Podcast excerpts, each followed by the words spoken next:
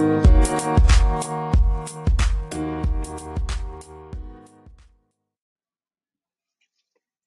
Hello，Hello，各位线上的好朋友，大家好，大家晚安。房间里的朋友，还有接下来听听友，大家好。今天的时间呢，开房的时间稍微的不太一样。今天是在星期天的晚上九点钟，如果我没有搞错时差的话，现在是台湾时间的星期天晚上的九点钟哦，跟啊、比平常提早了一个小时开房，因为我在外面出差的关系，所以等一下行程上面有些调整，跟大家说说个抱歉。希望这个礼拜呢，大家都过得很顺利，很愉快。不晓得大家这个礼拜看到了哪些的重要的国际新闻？那我选了几个新闻跟大家做个分享，然后我给一点自己的评论哦。首先，我们等一下会谈一下六中全会的第第三次的历史决议，还是稍微的回顾一下这个历史决议有什么样的重点，或者是有什么意义。接下来我们会谈一下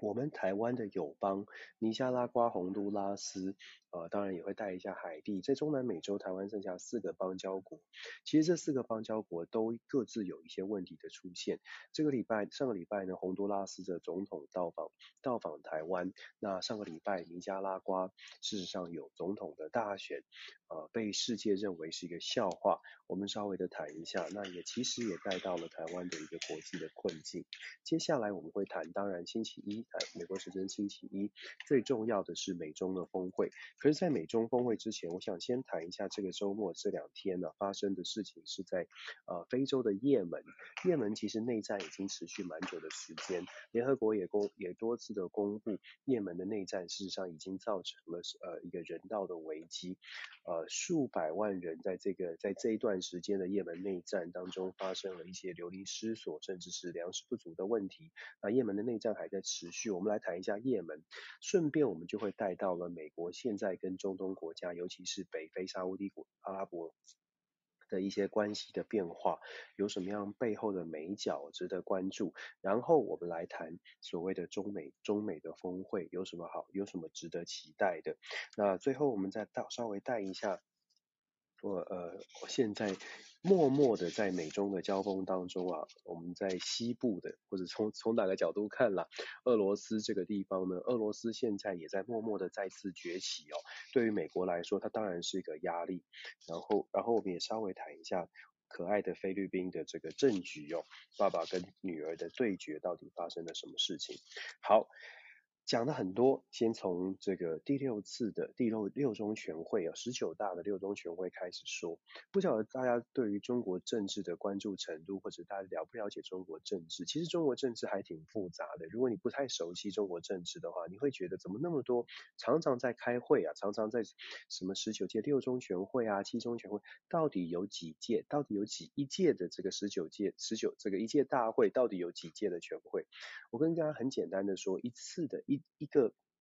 一个所谓的十九届、十八届，呃，这种人民代表大会，事实上它一次呢，任期当中都会有七次的全会。那通常六中全会做的呃决议，每一次的六中全会，第十八届、十七届、十六届六中全会，它的。的这个受瞩目的程度都会稍微高一点，尤其是在一个领导人任第二任期的六中那个那个六中全会，因为他通常会凸显说接班的梯队啦，他通常会做一个总结，这个领导人十年任期的总结。那我们说十年任期是哪里来的呢？十十年任期其实是在一九八一年邓小平确立的这个历史决议啊，第二次的历史决议之后，邓小平在任内呢，他所推动的一种类似政治改。改革当然被认为说是一种朝朝呃中国政中国共产党可能稍微有机会朝向民主化的一个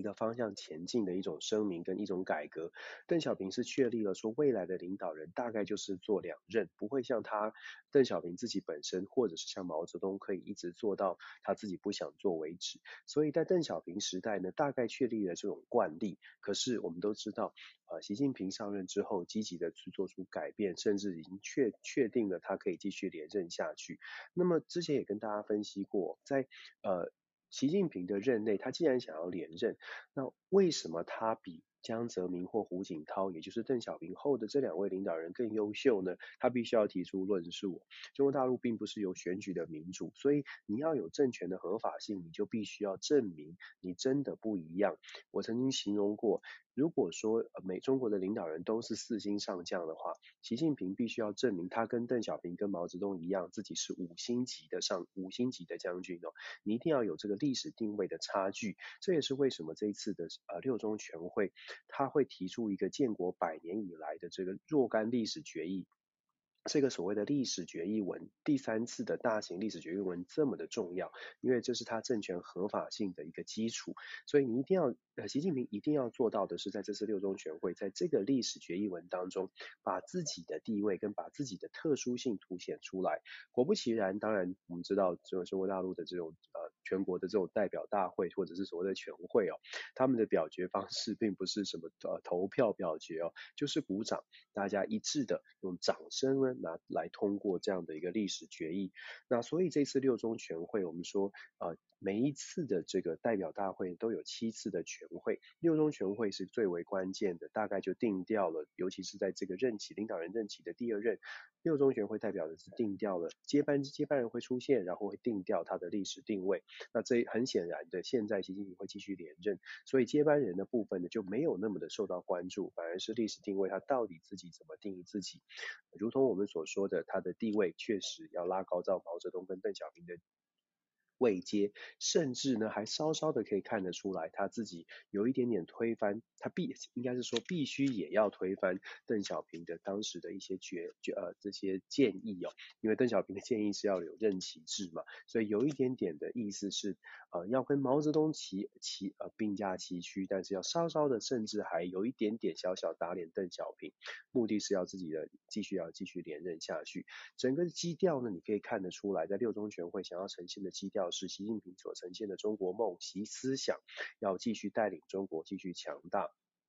那六中全会之后，我们会接下来会在会看到所谓的七中全会。七中全会基本上就是这一届人大的闭幕。然后七中全会结束之后，通常会紧接着出现的是二十届的第一次第一次全会。一般一般来说，这个会议的基调是这样。那这个时间点会是在二零二二年，二零二二年。那这一次的这个六中全会，我们再次强调，习近平强调的是所谓的东升西降的趋势，中国梦，然后东升西降的趋势，认为说中东升西降就是未来世界的一个大格大的格局。我们姑且不论习近平认为的所谓的东升西降到底是不是真的就是一个世界的潮流，中国起，西方国家下，西方国家往下降哦。我们姑且不论这个部分是不是一个大的潮流，我们就说假设真的是所谓的东升西降，假设中国真的是往前往前面往上面在迈进哦。其实中可是呃，我们要问的是，那中国所谓的东升之后，中国人民、中国整个社会是不是真的达到了他们本来想要的一个发展的方向？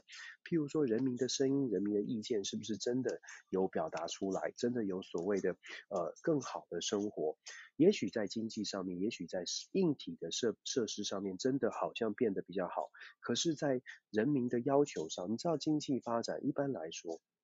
我们的人更有钱，生活上面不用再为了温饱而烦恼的时候，接下来会想的是，那我需要的，我要的是自由，我要的是更更有弹性的生活。这些东西，中国大陆在东东升西降的过程中，是不是能够提供给人民？是不是愿意听到不同的声音？是不是真的保障了人民的这种自由？或者是我们不要说民主，民主这个词在中国大陆好像很多人觉得它是反义的，它就是属于西方的。我们就说自由好了，或者是生活空间。也许这样的这样的一个这样的名词，呃，中国大陆的朋友听起来会觉得，哎，好像至少不是，好像拿西方的西方的呃名词来挑战中国。我觉得中国大陆的朋友可能要自要思考一下，东升西向看起来民族感。这个情感勃勃发哦，中国人变得很强很强。可是反反过来问问看，是不是在生活当中，除了便利性之外，你所想要的事情，就真的是只有经济的成长，就真的是只有钱收入变多，还是说，其实你有时候也会觉得，政府官员如果做不好，我能不能干掉他们？我能不能反对？中国大陆的朋友会说，我们有机制啊，我们可以反对啊。效果呢？效果呢？西方的世界讲的是 accountability，你可以推翻你的，你可以用选票推翻。中国大陆的朋友，或者是中国未来的体制，是不是有这样的一个空间，有这样的弹性？我觉得我们不抱任何，我们不做任何的限制哦。我们期待的是大家都有这个自由发挥的、自由言论的空间。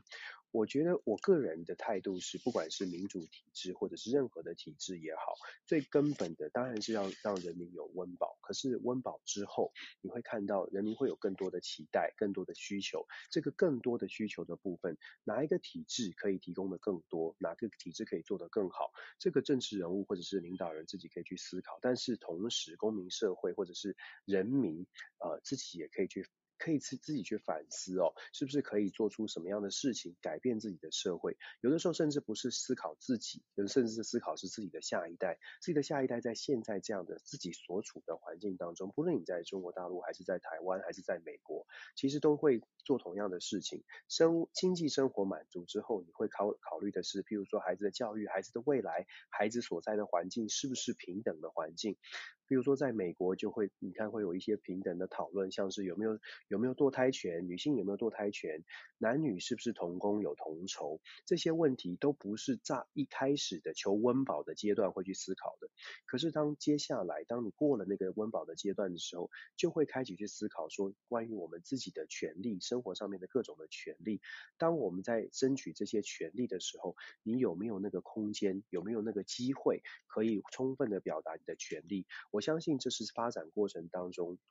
一定都会遇到的，任何的政治人物或政权都会遇到的一个问，呃，都会遇到的同样的问题。那我要回到一开始说的，六中全会呢，确立了习近平的地位，也确定了可能他认为的就是中国大陆目前看到的所谓的东升西降。可是即便这个趋势为真，接下来中国大陆遇到的挑战，或者是任何政权在所谓的政权稳固之后，他都会遇到的挑战是，对于领导人的要求会变多，对于生活的要求会变多。我想这个部分是可能接下来在中国大陆呃内部要遇到的问题。当然，全世界也都在看哦。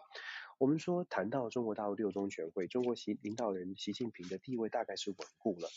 世界上很多的国家也跟中国类似，就说啊，领导人都想要稳固政权。我想谈的是这个礼拜的所谓的洪都拉斯的总统访问台湾，连带接到我想说，呃，尼加拉瓜这个礼拜上个礼拜的总统大选。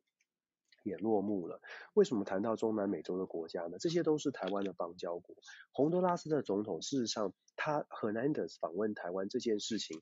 我自己的看法，或者是我看到这个新闻的时候，包括美国的媒体都用 surprise 的这个拜访来形容。为什么是 surprise？因为各位知道，洪都拉斯十一月二十八号就要举行下一届的总统的大选。十一月二十八的总统大选当中呢，这个。Cas 目前的反对党，目前民调在领先的 cas。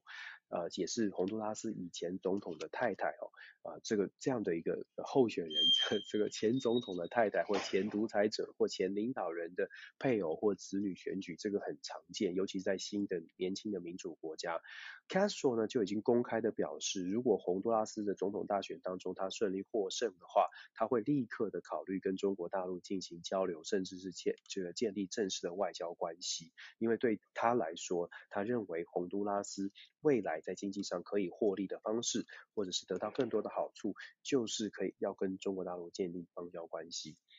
洪都拉斯的总统拜访台湾，拜拜访台湾，选举之前拜访台湾，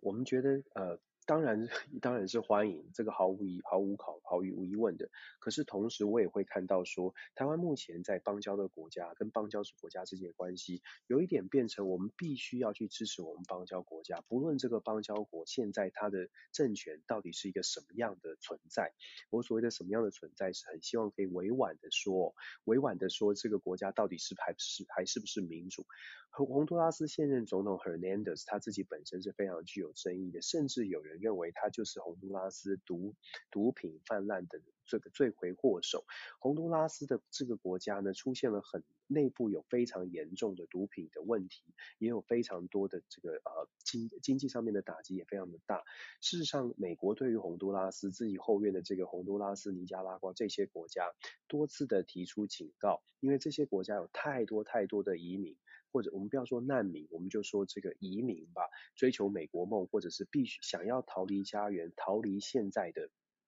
逃离现在的这种不不满不不理想的生活环境。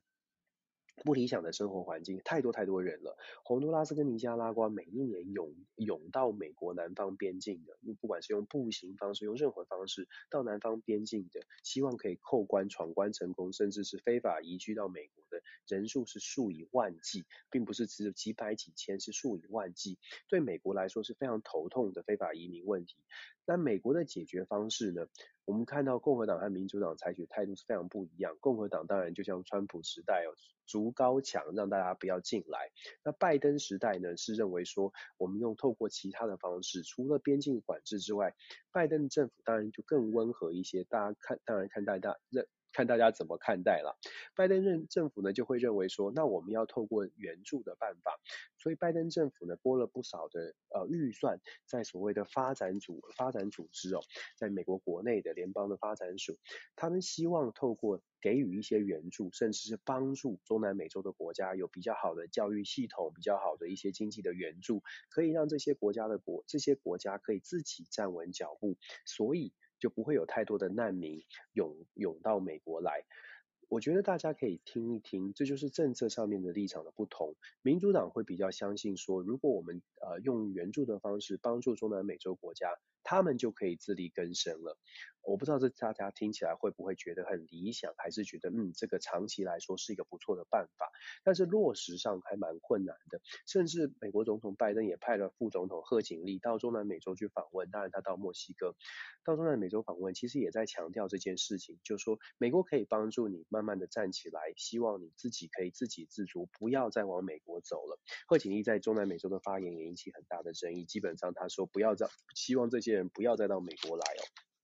但不论如何，民主党的立场是比较想站在这个帮助的方式方向上。我们讲到说，洪都拉斯、尼加拉瓜。这两个国家都是台湾的邦交国，都是需要帮助的，可是都是政治人物，都不是民主政治人物，都是非常有争议的。Hernandez 这个即将卸任的洪都拉斯总统，他的家族有高度的争议，甚至是被起诉哦，是所谓的毒品，跟毒品有关。那尼加拉瓜的 Otega 呢，他是过去一九七九年的时候，带领着尼加拉瓜成功的、成功的这个进行一些革命，然后。对，给尼加拉瓜人很大很大的期待，认为尼加拉瓜真的有机会。一九七九年的时候，真的有机会变成民主国家。Otega 在一九七九年到一九九零年成为尼尼加拉瓜的指呃领导人，当时大家对他很高度的期待。可是很可惜的，那十几十一年、十二年间呢，他并没有真的帮助尼加拉瓜转型成功。可是他被推翻，所以他后来在选举一九九零年的选举他就被推翻，他就倒没有没有继续继呃连任。可是他就一直希望可以。回来哦，二零零七年的总统大选，当时尼加拉瓜还是一样非常的穷，所以大家又把这个信心或者希望寄托在当年代替他们所谓的民主革命的 Otega 身上。二零零七年，OK Otega 回呃重新回到回到执政权。重新回到总统的位置，从二零零七年开始，Otega 上任呢，刚开始大家对他很多的期待，他也好像做的不错，好像很民主，可是接下来还是回归到了这个呃传统的或者他的本性，我们也不知道他的本性到底是什么。但二零零七年之后，他一直连任到现在，透过各种的方式打压政敌。这一次的选举更是夸张了，二零二一年这一次的选举哦，他基本上把所有反对者都抓起来，或者是驱逐出境，跟他一样。同步竞选的全部都是他的亲信哦，整个尼加拉瓜的投票率呢是非常的低，根据媒体的报道呢，不不非非官方的统计，投票率据说是低到百分之十九，也就是说大家对于尼加拉瓜的民主，包括尼尼加拉瓜的选民，基本上不抱太大的希望。Otega 其实他的政权是摇摇欲坠，可是，在二零一九年的时候，我们必须说这就是台湾外交的困境之一。二零一九年，其实 Otega 在呃尼加拉瓜的经济出现状况的时候，他向台湾申请了一亿美元的这个经济援助、经济贷款。当然，那台湾在民主、在所谓的呃邦交国的考虑之下呢，确实，我们台湾就给了呃这个尼加拉瓜一亿美元的这个贷款。当时这个贷款呢，在尼加拉瓜国内引起非常多反对党的反对哦，或者是质疑，因为他们认为说，如果 Ortega 没有办法有这些得到这些经济的贷款或援助，事实上 Ortega 当时就可能 hold 不住了。可是因为来自台湾的援助，所以 Ortega 的政权可以继续维持运作，甚至让很多人中饱私囊。总而言之，我觉得整个中南美洲，你看洪都拉斯、呃尼加拉瓜。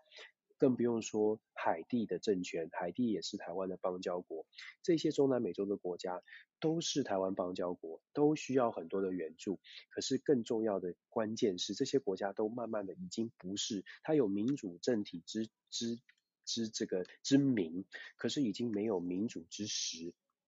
但是台湾在基于台湾需要国际友人的呃这个角度来看，台湾必须要跟这些国家继续保持关系，还有东这个非洲的呃这个史瓦蒂尼这个王国，同样也遇到之前就在去年，同样也遇到了人民对于王国对于国王呃挥霍无度。很多的很多的反对，呼唤民主的声音的这些反对哦，其实台湾可能真的要思考一下，就是对于我们的外交国到底应该怎么做的。毫无疑问，这是困境，这不是蓝绿问题，这是整个国这个整个台湾对外关系处境很艰难的一个反应哦。所以我就就我为什么我们一直在讲说。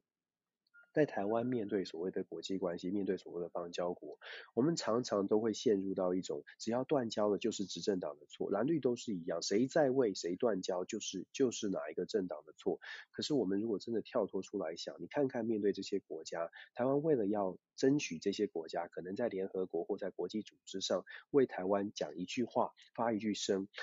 就必须要付出很大的代价。所谓的代价是，也许它不是民主，可是我们还是支持，还是支持现在的政府。可是我们支持现在政府冒的一个风险是，这个政府也许可以继续执政，可是他执政他不是用民主的方式在执政。那如果这个政府被推翻了，我们基本上等于一定会失去这个邦交国，因为反对党会对于支持现任政府的台湾有很多很多负面的想法，他们会认为说，就是你们支持了所谓的独裁者，所以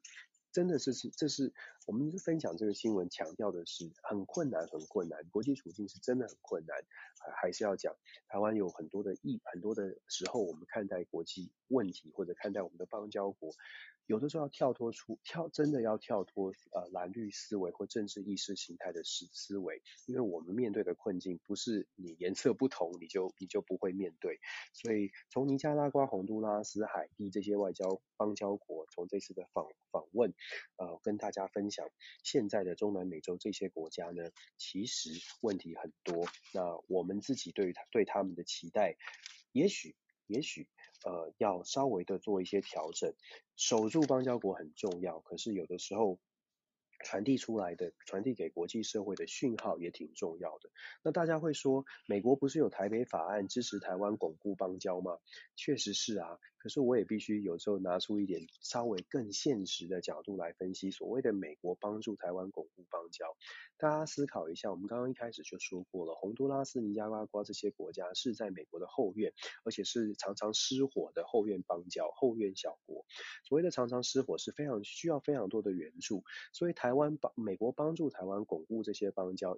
某种程度来说，也是帮助自己在自己的后院来稳住他的后院。台湾给这些国家比较多的经济援助。对台湾当然是巩固邦交，可是对美国而言也是减少，可能可以帮助美国在它整体的所谓的发展计划当中，帮助这些国家，诶，我帮你找到了一个呃亚洲的国家，亚洲的民主国家来支持你的经济发展，所以对美国而言，真的是纯粹美国利益来说，所谓帮助台湾巩固邦交，他其实美国也是。其实美国也是当中的受益人之一哦，呃，我这样说可能大家又会说，哎呀，这个 Dennis 老师怎么那么以美？其实我必须要强调，我并不是以美，我是从真的是从就是非常现实主义，就是非非常国际关系的角度来看，世界上没有什么国家一定会为另外一个国家。呃，所谓的两肋插刀，这是非常现实的。所以不管大家觉得这是什么立场，我还是要坚持。呃，我还是会讲实话了。所谓的实话，就是我看到的观点。我看到的观点是非常现实的国际关系。再者呢，我们继续延续到，既然讲到美国很现实的部分，我们就延续到跟美国有关，但是绕个圈子来说，现在这个这个星期就在这两天，大家在台湾如果去搜寻呢，也门这个国家，你会看到也门的反抗军被沙乌地阿拉伯的联军呃攻击，在过去的几个小时之内死了一百八十多个人哦，一百八十多位这个所谓的也门胡塞组织的反抗军，大家也许搞不太就不太不太常关注也门，其实。我们之前也有分享过，跟着全球政治笔记有分享过也门。为什么我们会关注到非洲的也门呢？其实也门这个这个地方它已经内战很久了。也门的内战它基本上背后两股势力在拉扯，第一个是沙乌地阿拉伯的联军，就说可能石油输出国家组织哦，沙乌地阿拉伯联军再加上啊、对抗的是伊朗在背后撑腰的所谓的胡塞组织。那伊朗跟沙乌地阿拉伯在这个地方是有互相的有一些利益的冲突。当然跟宗教跟意识形态都有关系。总而言之呢，也门的内战已经打了好几年了，联合国已经早就已经规早就已经这个针对这个地方有发出很多的呼吁，希望可以好好的调停，希望可以稳定下来，因为这跟呃人道有关系，很多的人流离失所啊等等。那美国呢，在之前就是拜登政府上任之前，川普的立场其实挺强硬的。其实大家可以听听，共和党川普的立场其实挺强硬，就是说在在站在沙乌地阿拉伯阿拉伯这一边，蛮支持沙乌地阿拉伯的联军，也就是支持也门的政府军来对抗胡塞组织，也就是间接的对抗伊朗。所以美国在川普任内是对于沙拉沙乌地阿拉伯联军给予很多的支持。拜登政府上任之后呢，真的上任没多久哦，在二月五号，台湾时间二月五号，美国二月四号，拜登自己就开了记者会，宣布未来呢不会再对也门的这个政府，也就是阿拉沙乌地阿拉伯的联军给予这个军事援助，也是军事武器啦，或者任何的军事援助。拜登的说法是，所有的战争，像这样的战争 必须要结束，has to have。Has to end，就是说他说必须要结束。可是大家会问，当时他二月五号上任之后，马上做这个逆转，反转了川普时代支持沙乌地阿拉伯联军的想法。当时大家就说，那。要战争要结束，大家都知道战争要结束，那怎么结束？拜登没有给明确的答案，他只说我们先从把这个呃军事援助对于沙乌地阿拉伯联军联军的军事援助停停止，同时拜登政府也同时的把胡塞组织从所谓的呃呃这个恐怖主义的名单上面移除。拜登的做法呢？理想上面来说，他的基本的根据或者想法是说，透过对于双方减少沙乌地阿拉伯联军的军事援助，释放出给胡塞组织释放出的讯号是，美国支持你们坐下来跟双方坐下来谈，所以同时也对胡塞组织释出善意，说现在我们不把你视为恐怖组织，所以我不会对你做什么经济上面的封锁啊等等，目的是希望这两边可以坐下来谈。我不知道大家听起来会觉得说，嗯，不错，外交手段最和平的方式来解决。可是这是很还是要强调，这是非常理想的。民主党一向都认为说，在外交上面很多事情可以用谈的。但是我要强调，这个是很理想的说法。拜登这样的做法，当时就引起了非常多的反弹，中东国家的这个很多的盟友都很反弹。反弹的原因是因为他们认为说。拜登这样的希望大家坐下来谈，太过理想了。很多的事情，很多的地方，在基本的意识形态上有高度冲突的地方，你很难一下子就说，我美国说你们就坐下来谈，就大家就会坐下来谈。所以在呃拜登在二月份的决定之后，双方的冲突并没有真的降温，双方的冲突并没有真的呃停歇下来，相反的反而是这个私底下的冲突继续继续不断。那沙乌地阿拉伯跟美国的关系呢，其实也在拜登上任之后有了很明显的转变。我们都知道现在有。啊，美国有明显有这个通通货膨胀哦，这个故事也呃，沙乌地阿拉伯跟美国还有也门这个故事呢，牵扯的其实很很广，原因是因为。美国的拜登跟沙乌地阿拉伯的关系，从拜登上台之后就就已经出现了跟川普时代有很大的改变。如果大家记得常常关注国际新闻，也许大家会知道一个人，这个人是沙乌地阿拉伯的王储，也是也是他其实也是沙乌地阿拉伯目前真正的这个政治领袖哦，在沙乌地阿拉伯首都利雅得的一个呃重要人物，这个重要人物是穆罕默德宾萨勒曼。宾萨勒曼，Salman，宾萨勒曼，他是谁呢？他是现任沙乌地阿拉伯国王的第八个儿子，在国际上面呢，常常在呃媒体上面用 MBS，MBS 就是穆罕穆罕默德宾萨勒曼，用 MBS 他的英文他的名字的这个呃呃开头字文字 B MBS 来代替来形容他，来称呼他。MBS 呢，在呃沙乌地阿拉伯是非常非常强势的政治领袖，尤其是近几年哦，等于是他的父亲呢，把他改立他为王储之后，他在政治上的影响力就大幅的提升，他非常受到，他是非常强硬的态度哦。二零一七年、一八年的时候，呃呃，正式开始接掌了沙乌地阿拉伯的这个政权，他在沙乌地阿拉伯内部进行了非常多的改革，反反贪腐啊等等，很多的改革大刀阔斧，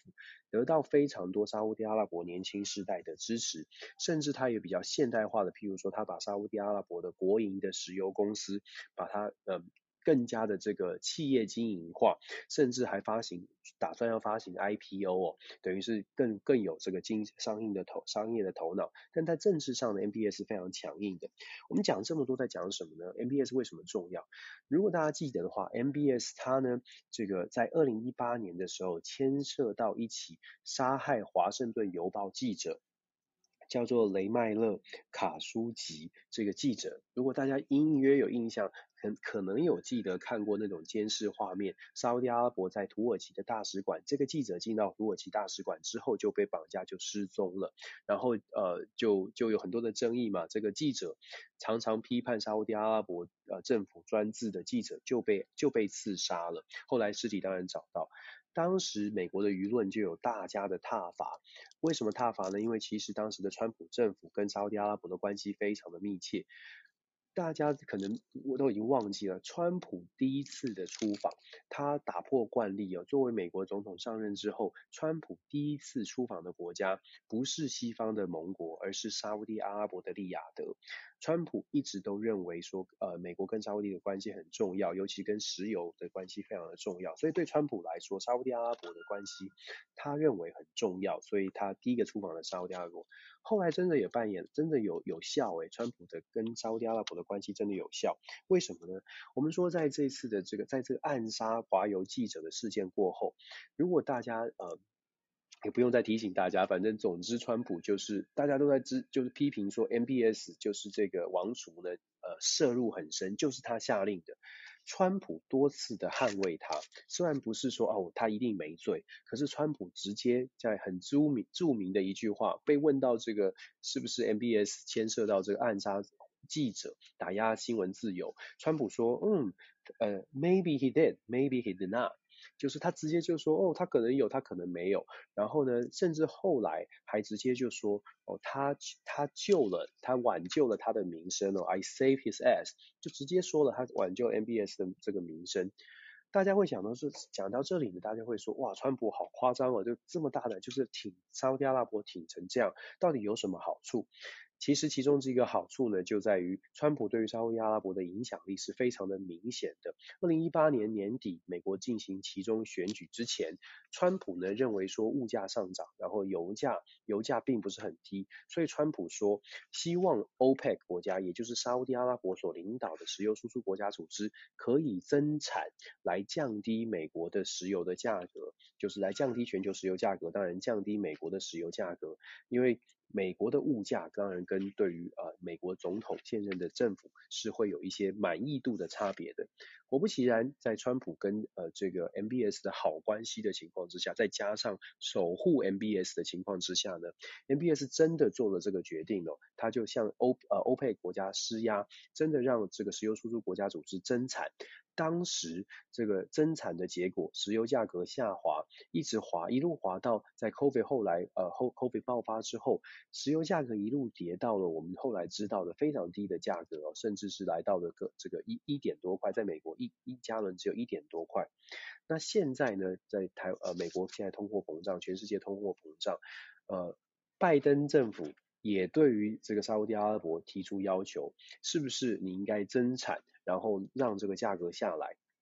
拜登自己都承认了。现在全球物价的一个关键指标在于石油的产出不够。那石油产出不够，全球对于石油的石化能源的依赖，传统石化能源依赖还是挺高的。那沙乌地阿拉伯不愿意增产，对于这个欧佩国家呢，不愿意理会拜登，原因是因为拜登对于呃这个沙乌地阿拉伯的态度跟川普完全不同。拜登上任之后完全不理会这个 MBS，MBS 多次要求见面，拜登说拜登没有打算要见面，而且拜登呢对于所谓的记者的刺杀案，他的态度也是挺强硬的，他认为说这件事情要调查，而且有人认为拜登非常非常想要追究 MBS 的责任，虽然他没有真的去追究，可是至少在行动上面不跟 MBS 见面，不跟这个呃。王王储见面，甚至是不理会这个沙乌地阿拉伯。然后我们刚刚说了，二月五号拜登上任之后，马上的呃这个终止对于沙乌地阿拉伯在也门事件上也门联军的这个军事援助，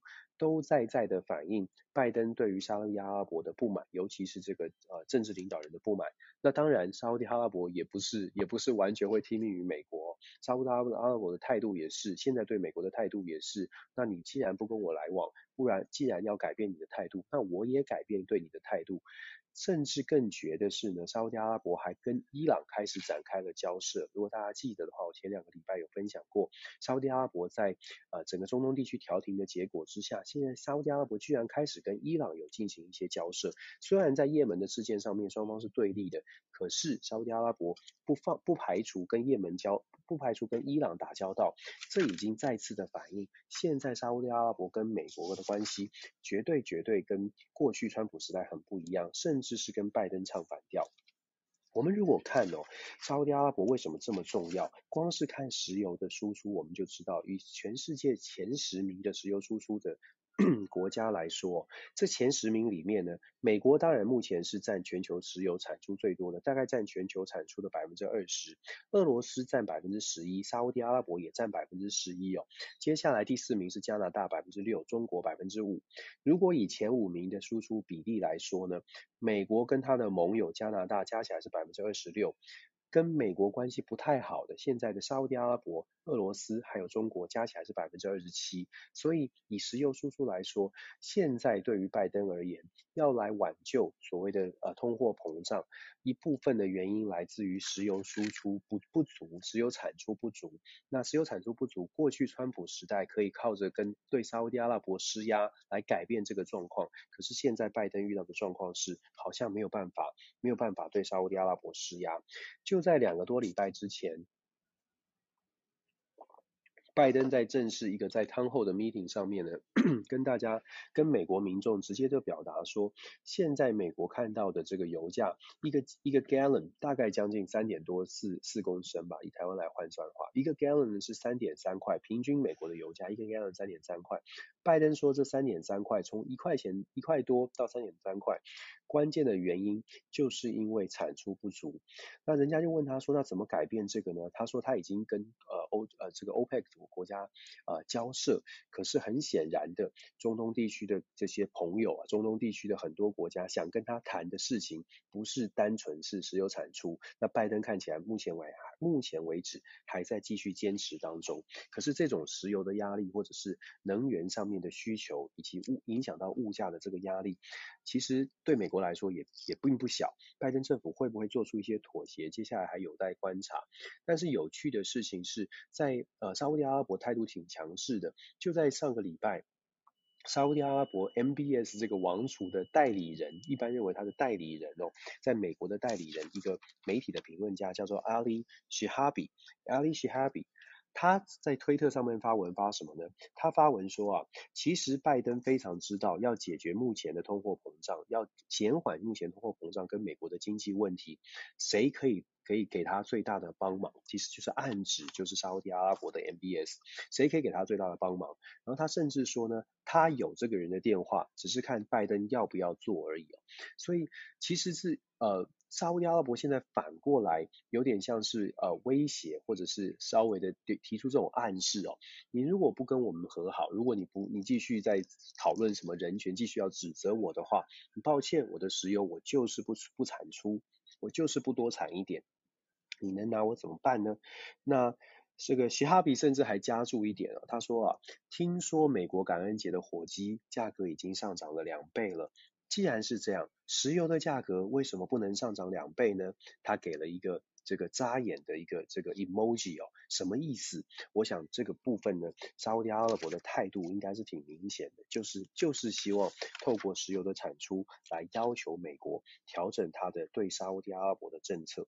其实我们看哦，呃，从我们刚刚一开始说的尼加拉瓜、中南美洲，我们再讲到沙乌地阿拉伯，我们再讲到中东，再讲到也门，我们再想想一想，今年八月份。所谓的这个阿富汗的撤军，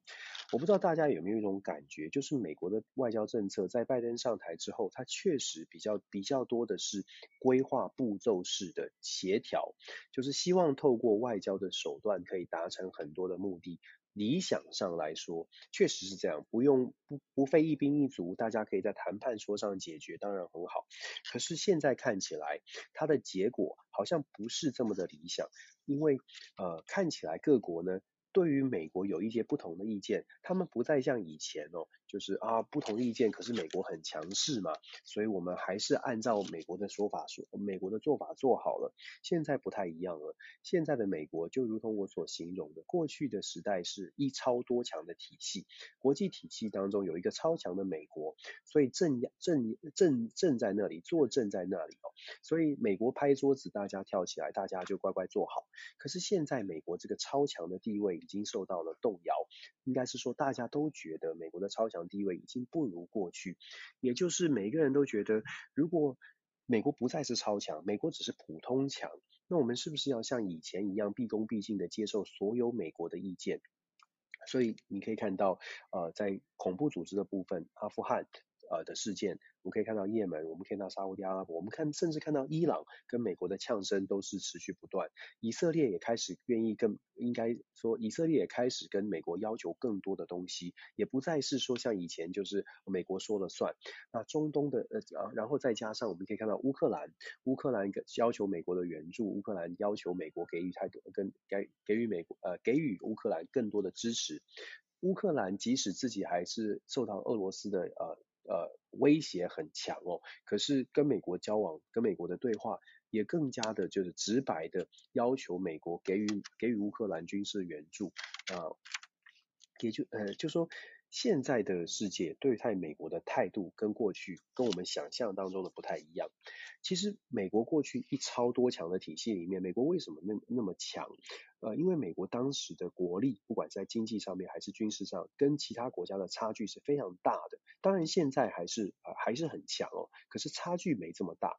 过去在差距很大的时候呢，我们说要达成要达成一定的国际政治上面的结呃这个目标呢。大概就是用强的，就是威胁；用用用另外一种方式，就是利诱、威逼利诱。威威胁的部分呢，就是用军事的实力展现军事的实力，所以美国超强。那利诱的部分呢，就是用美国的经济的实力来透过什么呃贸易组织啦，或贸贸易合作啦，让大家觉得，哎，跟美国合作，我虽然不愿意，我虽然是美国的美国的这个对手，可是。我如果跟美国合作，我有一些经济利益，从美国这边我可以得到很多的经济利益。所以过去威逼利诱、威胁利诱，在超强的体系、超强的情况之下，威胁利诱筹码蛮多在美国手上。但是现在是不是还是这样？我觉得呃，这是大家可以去思考的。拜登政府到底有没有这样的条件？现在的拜登政府有没有这样的条件来来威逼利诱？呃，其实我觉得。大家从外交政策上面应该可以看得出来，现在的美国真的跟过去不太一样。我还是要强调，这不是这不是输赢的，这不是这不是好像就是怀疑美国强不强或者是行不行的问题，这是从现实的考虑来说，我们怎么来看待现在的美国。在台湾呢，我们在解读所谓的中美关系的时候，常常会跳入一个迷思，就我自己的一些想法，常常会跳出一个迷思，就是呃，我们会直接的二分法说，中国强还是美国强，哪一个强我们就应该站在哪一边，哪一个强就是我们就应该哦，既然哪一方会胜，我们当然就是要押宝啊，可是。过去啊，在一超多强还是要强调一超多强的体系，我们很容易的看出赢家，比较容易的觉得，嗯，站在美国这一边，美国很强，他 OK，他可以在各方方面面就照顾到盟友的权利。可是当中国的强度不再跟其他国家有这么大差距的时候，我们可能要反过来想说，现在的所谓的中美对抗或美俄的对抗，是不是一定是哪一方会胜利？如果不是哪一方会胜利的话，是不是在中间的或者在在作为盟友，你可能要思考自己的位置哦。有的时候不是说呃。我们我们不愿意呃帮助站在特别选选边站，而是实际上面来说，到底选边站有没有好处？我们常常用真的就像我说的，我们直接的跳到谁哪一国比较强，哪一国有压倒性的胜利，其实常常会让我们误，可能有可能会让我们误判情势。因为现在的美，我们简单来说，应该是说现在的美国不够强，那中国也不弱。就变成是，其实双方变成一个和，不能说是呃全面和局，但是很多的层面可能是和局。和局的情况，双方会继续想要玩这个游戏哦。以赛局来说，双方一定会想要继续玩下去，不会撕破脸。这也是为什么我们会常常说，中美之间的关系，双方的领导人都一直在讲说不会走向新冷战，因为大家都知道。自己没有压倒性获胜的实力，虽然表面上都要说自己很强，可是两强都知道自己没有压倒性的实力。这个部分我们就接续到明天在美国，呃，美国时间星期一会发生的所谓的美中的高峰会。为什么会有高峰会呢？呃，这个时间点发产生高峰会，已经大概可以预见的是，这个高峰会不会有什么实际上实际上面的真的让大家觉得呃突破性的一个协议哦。那当然，我们希望了，我们希望中美双方可以有这么大的智慧，在这呃长这么长这好几个月以来没有好好的交流的情况之下，透过视讯就可以达成重大的协议，那当然很好。呃，这个协议如果是达所谓的达成重大协议，就是说哎双方朝向中美关系的呃紧张可以稍微的降温，这全世界应该是乐见的。乐见中美关系的降温哦，我我不晓得大家呃期待的是中美关关系升温还是降温？也许有的朋友觉得中美关系升温了，对台湾的支持会更加的强悍，更加的强势，所以对台湾也许比较好。但是呃呃，真的是这样吗？我觉得大家想一想，中美关系的紧张到底应该是继续紧张，要更紧张，还是要稍微的回到常轨哦，稍微的降温一些？呃，我们说礼拜一的这个高峰会呢？刚刚讲了这么多，讲到说中美之间其实双方会想要继续玩这场局，而不是撕破脸。所以你会看到双方在明天的峰会上面，大概呢，如果不出意料，应该还是会讲说双方都没有打算要走向硬对抗。中国大概会坚持说说跟中美的中跟美国的关系，希望可以有继续合作、继续沟通，但是中国会说要求一定要在对等的、在尊互相尊重的基础上面交流。美方呢，大概会也会在在台湾的议题，美国会继续为台湾发声。那如果谈到台湾的议题，接下来美国也会也会强调说，尤其是拜登政府也会强调说，大概就是求同存异哦，在呃。经济上面、贸易上面的合作会继交流要继续，这个在全球的时代，然后接下来会讲说气候变迁的问题，这种软议题，气候变迁应该会是他们合作的一个基础，至少双方可以合作的基础。其实这两天在六中全会之后，你大概可以看出来，习近平对美国的关系处理完自己内部的权力的问题之后呢，习近平开始也开始把这个跟美国的关系开始慢慢的、慢慢的捡起来再谈，尤其是这一个礼拜最近呃。这两天开始，对美国的态度或对美国的谈话也变多了。透过秦刚在中美关系协会当中做的发言，亲笔性的发带读哦，讲讲的是中美国中美之间应该要继续要应该要回，希望可以回到常规式的交流。在气候峰会上面也讲到。呃，让大家意外的说，中国很愿意配合气候的合作。在 APEC 上面呢，也谈到了，又就谈到我们刚刚讲的，中美之间应该要交流，但是中国呢要坚持要互相尊重，其实就是中国要求要被尊重。所以像这些话题，这些我们已经听到的事情，大概在礼拜一的峰会，大概还会再出现，互相尊重，继续交流，不会有新的冷战。比较有趣的是，这两天美国媒体有报道说，中国很有可能在这个中国大陆可呃，中国习近平可能会在峰会上面去提出对于东京奥运会的邀请，这是一个猜测，就是美国媒体的一个猜测，会不会中国大陆的习近平就要求美国拜登就是支持东京奥呃东呃这个北京的冬季奥运会哦，那。如果真的这样做的话，美国媒体甚至有一些讨论，如果这美国真的这样做的话，中国应该怎么接招啊？要直直接当面的回绝，那绝对是很没有面子，可能中国会不高兴，或者绝对会中美关系可能本来这个峰会有一点和缓的迹迹象，又会被打破。那如果说呃拜登不愿意直接的答应说，哎，来支持冬呃冬季奥运，或者是不愿意直接的说，哎，我也我会去北京参加这个冬季奥运，那应该怎么会应该怎么接招呢？我们在讨论，还是我们接下来会看情况啊？我觉得这一切呢，就就是有趣的讨论啦，会不会真的讨论到东京呃冬季奥运？我觉得这还是一个问问题，因为中国也有它的盘算了，如果被拒绝怎么办？那如果真的要，如果真的呃被拒绝，那应该当当下应该怎么处理？所以国际政治角力哦，就是很多的小细节可以去可以去观察。那我觉得还是一样，我觉得这个峰会呢，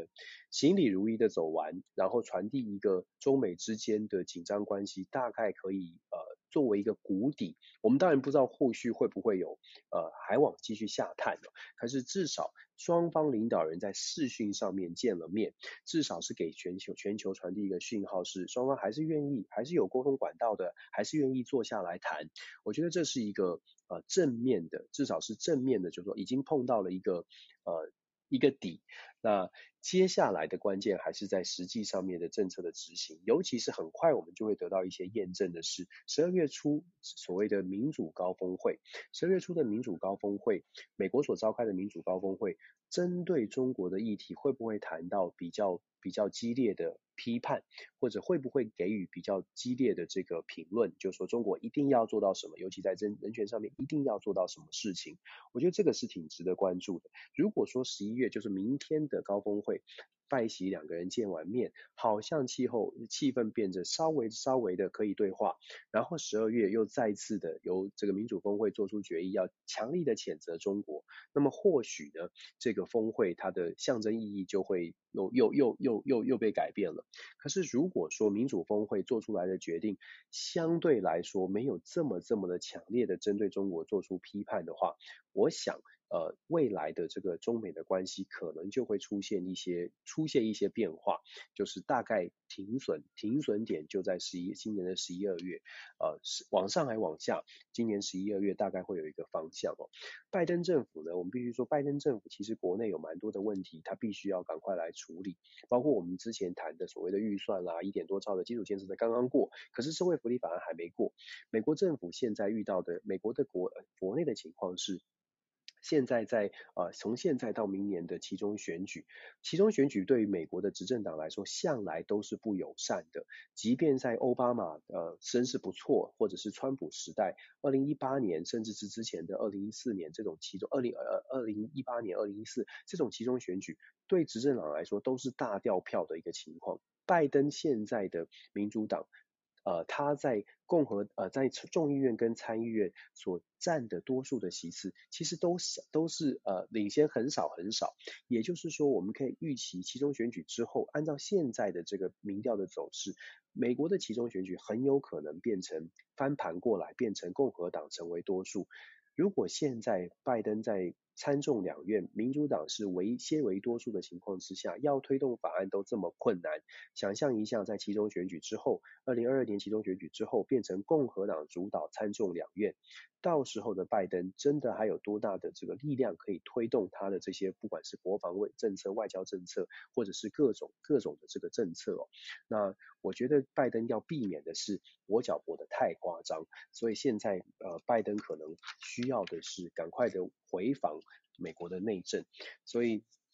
整体来说，呃，今年年底十一月的见面，还有十二月的民主峰会，都会是一些重要的看点哦，值得大家来思考一下。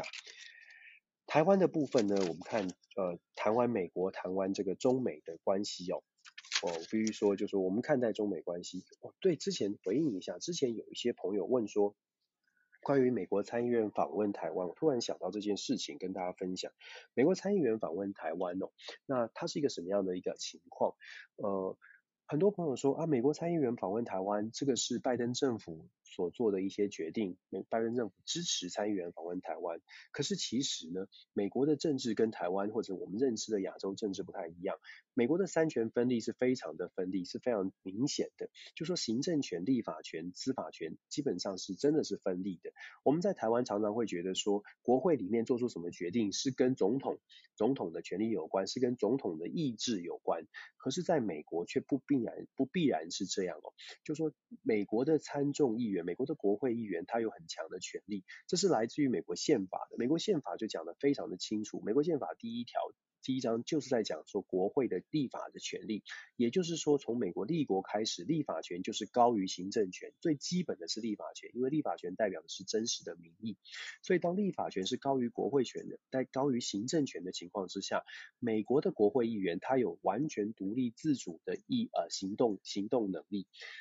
这一次的这个访华访华的团体呢，是共和党的国会议员。共和党的国会议员需不需要报备跟民主党的总统报备才能访华？其实是不需要的。有些朋友就说啊，那至少说这是一个史上第一次，就说哦，在在野党的议员全力支持台湾。其实我们一直在讲。支持台湾其实一直以来都是这样的，美国的国会向来是非常支持台湾。二零一四年的时候，一三年的时候，美国的共和党当时的共和党就有率团一大团的，同样都是共和党的议员，国会议员参参议员。James Inhofe 啊，Inhofe 他带他带的一整团的共和党的参众议员呢，就访访问台湾。当时拜会的是马英九总统，当时的美国的总统是奥巴马。也就是说，事实上，美国国会议员他拜访台湾，他不见得是一定要是经过行政权的同意，并不是像我们想象想象的一样哦，就说行政权哦，我们下了令了，所以是官方的呃官方的行动。相反的，为什么我一直呃之前有呃分享过，就说共和。党支持台湾，共和党想要透过更强力的支持台湾来表达他们的立场，尤其是对于中国的态度，呃，这是台湾可以思考的部分。对于台湾，呃，怎么看待中美峰会，或者是对于台湾怎么看待美美中的关系？如同我刚刚说的，我们可能要稍微的跳脱出我们本来对于认对于政治的认识，或对于我们我们自己心里面想象的哪一个地方哪一个地呃哪两双两强之间哪一个比较强，或者是美国的政治，哎呀这个政治人物呃国会议员做了什么事情，就是美国全部的呃立场就是这个样子，恐怕想法跟我们不太一样。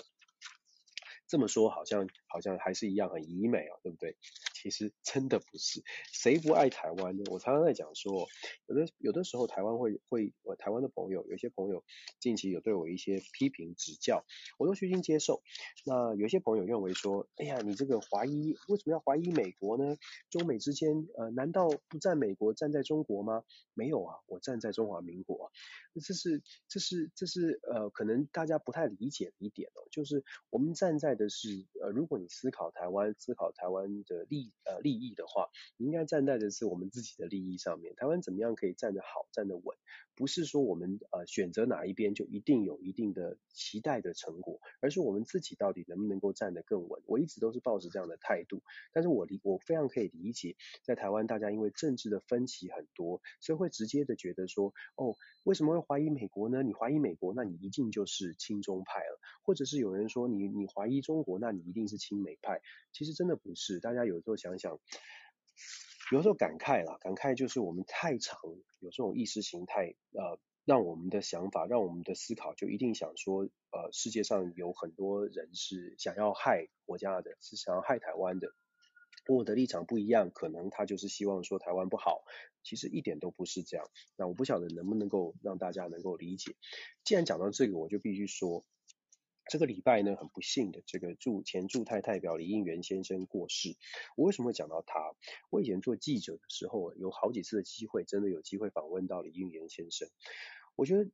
台湾呢，很多时候大家会被意识形态、被蓝绿所绑架，可是忘记了很多人是很善良的。就说立立政治立场不一样，不代表。不代表我们一定要希望他过得不好，或不代表我们一定要希望跟我们政治立场不一样的人都不顺利。相反的，你会看到其实很多人可以接受，就是立政治立场不一样，但是真心的期待，真心的期待说他可以做得更好。甚至你跟他交往之后，你会发现这个人政治立场跟我不同，可是如果如果他在政府里面，他可以为台湾做很多的事情。我觉得李应元先生至少在我。当时是很年轻的小记者的生涯里面呢，我访问到他好几次，我觉得他是属于这种，他是属于我觉得立场不同，可是他对于台湾的支持或他对于台湾的理念，你应该要尊重的，而且他的态度是开放开放的，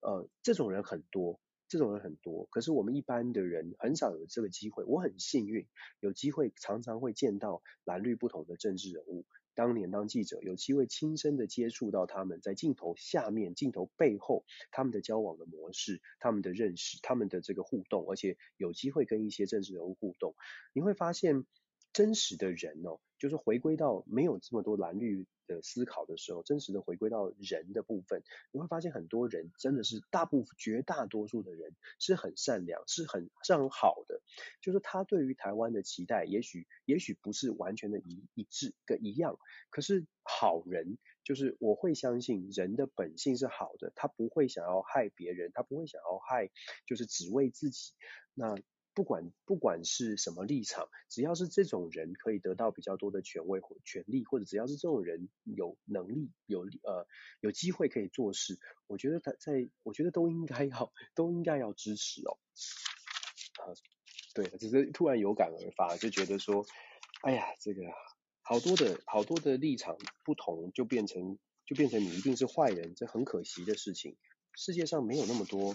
呃，当然有有坏人了，我太理想。当然有，当然有比较不好的人，可是我宁愿相信，我宁愿相信立场不同，真的是真的不用觉得好像就是就是不对的人或不好的人。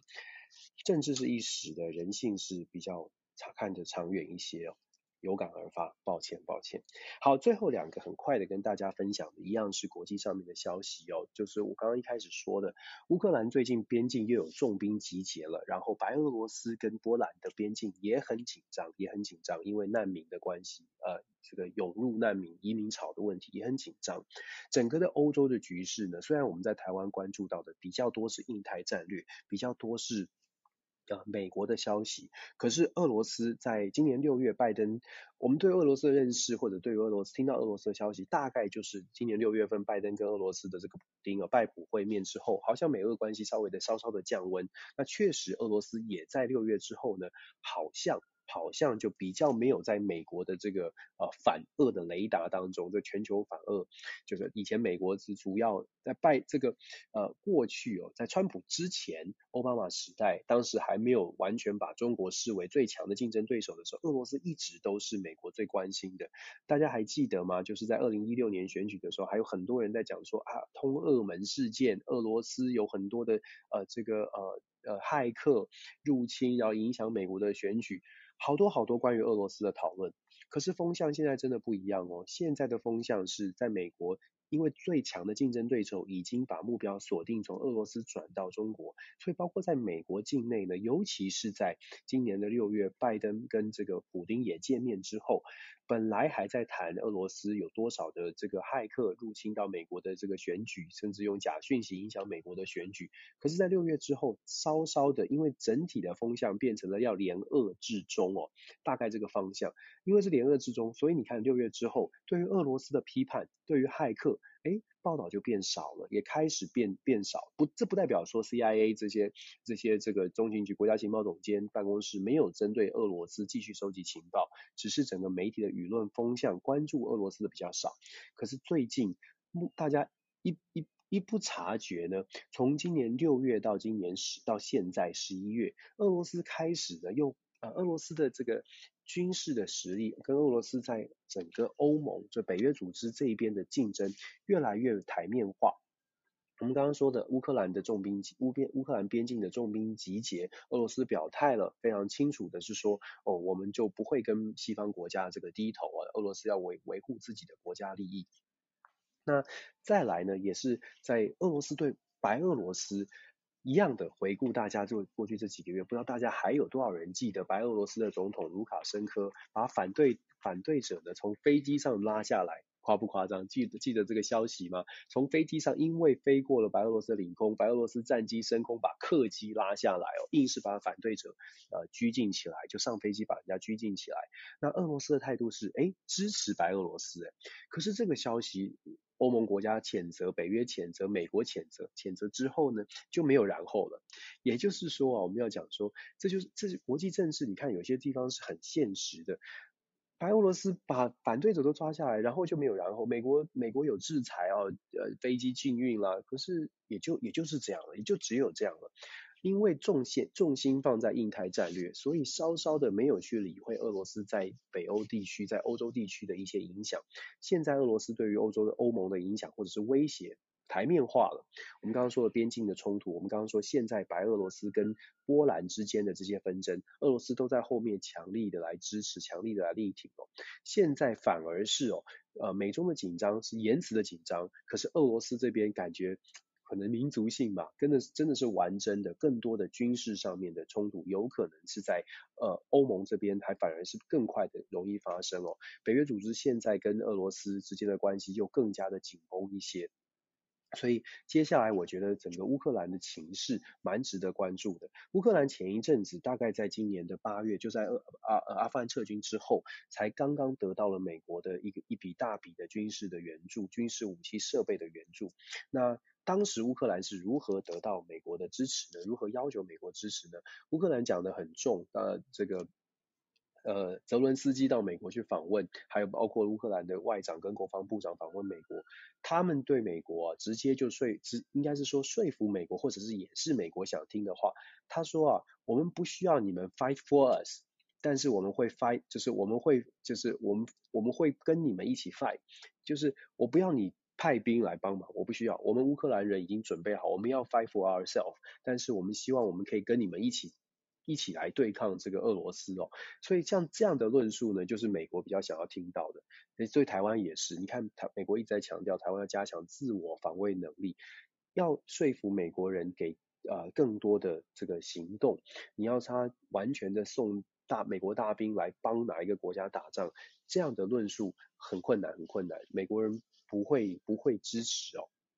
我讲的很白哦，美国人不会支持说哪一个国家说，哎，你来你来帮我打。可是像乌克兰就很聪明，他知道美国的想法，所以他说我们我们自己打，但是我希望呢，我们跟你我们可以跟你一起合作来来来对抗呃。不同的不同的势力哦，那乌克兰现在呢，看起来哦，看起来它的这个军事冲突的可能性，在欧洲这边还反而更高一些哦，所以乌克兰的消息我们跟大家分享，俄罗斯现在有可能再次的变成呃。搞不好可可能会超越中国，变成美国必须要赶快先处理的问题。最后跟大家分享一个我觉得蛮可爱，虽然是政治消息，但我觉得蛮可爱的，就是菲律宾的这个政局哦。菲律宾十一月十五号是这个总统候副总统候选人的最后的期限了，不管你怎么调整你的这个呃竞选的位置，最后的期限。现在传出来呢，菲律宾的总统杜特蒂。他呢，打算本来说他不选副总统，他虽然他现在又打算要选了，他把他自己的亲信呢推到这个总统的候选人的位置，他自己来选副总统。那本来大家以为说杜特地不会选，因为他会推他的总呃这个女儿莎拉出来选，出来选这个达沃斯市长出来选啊、呃、总统。结果呢，这个他的女儿说，我不要选总统，我选副总统。菲律宾总统副总统是分开选的。不是搭档参选，当然搭档也有，但是呃，当然也有这个搭档的概念，但是它并不是一个呃完全的这个搭档的，像传统的搭档的想法。那菲律宾的副总统，结果莎拉跑出来说，我要我在我加入个新的政党，我来选副总统。结果杜特地呢，他就说那个呃，不知道是不是爸爸爸爸爸跟女儿吵架哦，所以基本上的这个这个。所以杜特蒂就说：“那我也出来选副总统。”所以现在菲律宾的这个政局啊，变成非常的有趣，也变成非常的诡谲多变。那现在菲律宾的总统候选人当中啊，这个声声望最高的是以前马可仕，就是前菲律宾总统马可仕，也是被他认为是独裁或者是不民主的领领袖。马可仕的小儿子小马可仕，目前在民调上面是最领先的，非常有可能哦，就是再次的让马可仕家族回到政治的中政治的。核心核心舞台上，所以其实我们说菲律宾的状况呢，还蛮蛮挺值得观察的整个变局。我再跟大家分享，就是说其实杜特地。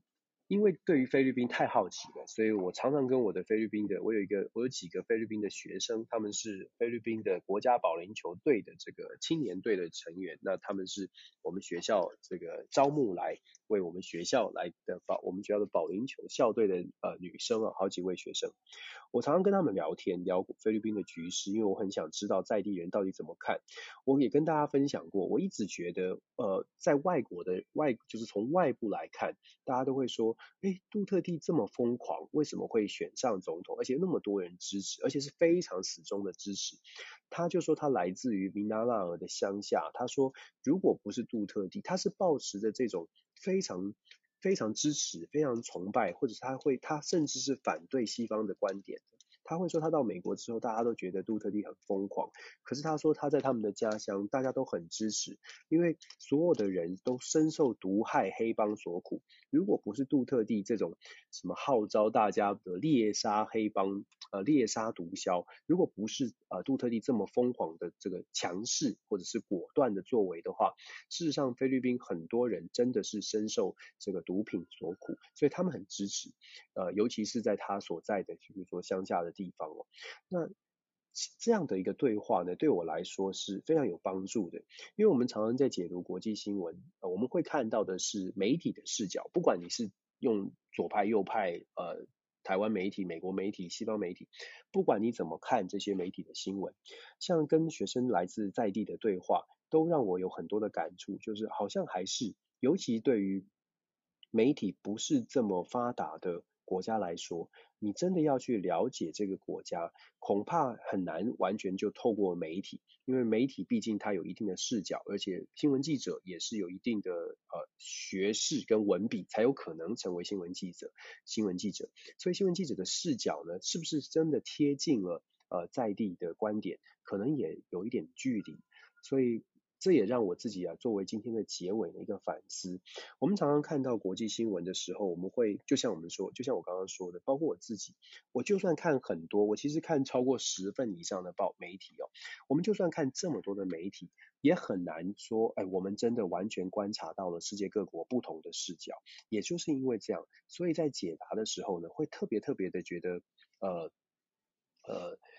在评论的时候，我都会保持着一种态度，就是我尽可能阐述我的观点，可是同时，我也我也要一直在呼吁说，希望大家，我之前也讲过很多次，希望大家呢，就算听了 Dennis 全球政治笔记，我其实希望的是一个抛砖引玉。我今天讲的这些话题，如果大家觉得有道理，或者大家觉得哎有趣，可是好像觉得，哎，Dennis 老师讲的，嗯，我不太认同，我其实是非常欢迎大家不认同的。如果你不认同，我觉得你现在这个时代呢，大家可以上网好好去搜寻各方的意见，然后变成你自己的东西。对于国际的认识。当然很快的，就是很快的吸收某些人的评论，像是来听邓律师全球政治笔记。我期待的是我抛砖引玉，可是我也同时要求自己是不要给大家，呃，一定要一定只听我的，一定要相信我说的就是全对的。我我就像我说的，我我希望抱持的是，我给我跟大家分享的是有所本的，是有看到资讯的呃消息，至少呢，嗯，不会。呃，不会，不会是错误的，不会是乱乱说的。可是，一样的，因为有观点的差距，所以呃，我能说的是，嗯，我尽可能的根据根据真实来做一些评论。但是，但是我还是要说，一定会有盲点。就像我刚刚说我学生的故事哦，哦，我们在讲杜特地，我们在讲菲律宾，可是媒体如果没报道的部分，呃，是菲律宾真实的民意怎么办？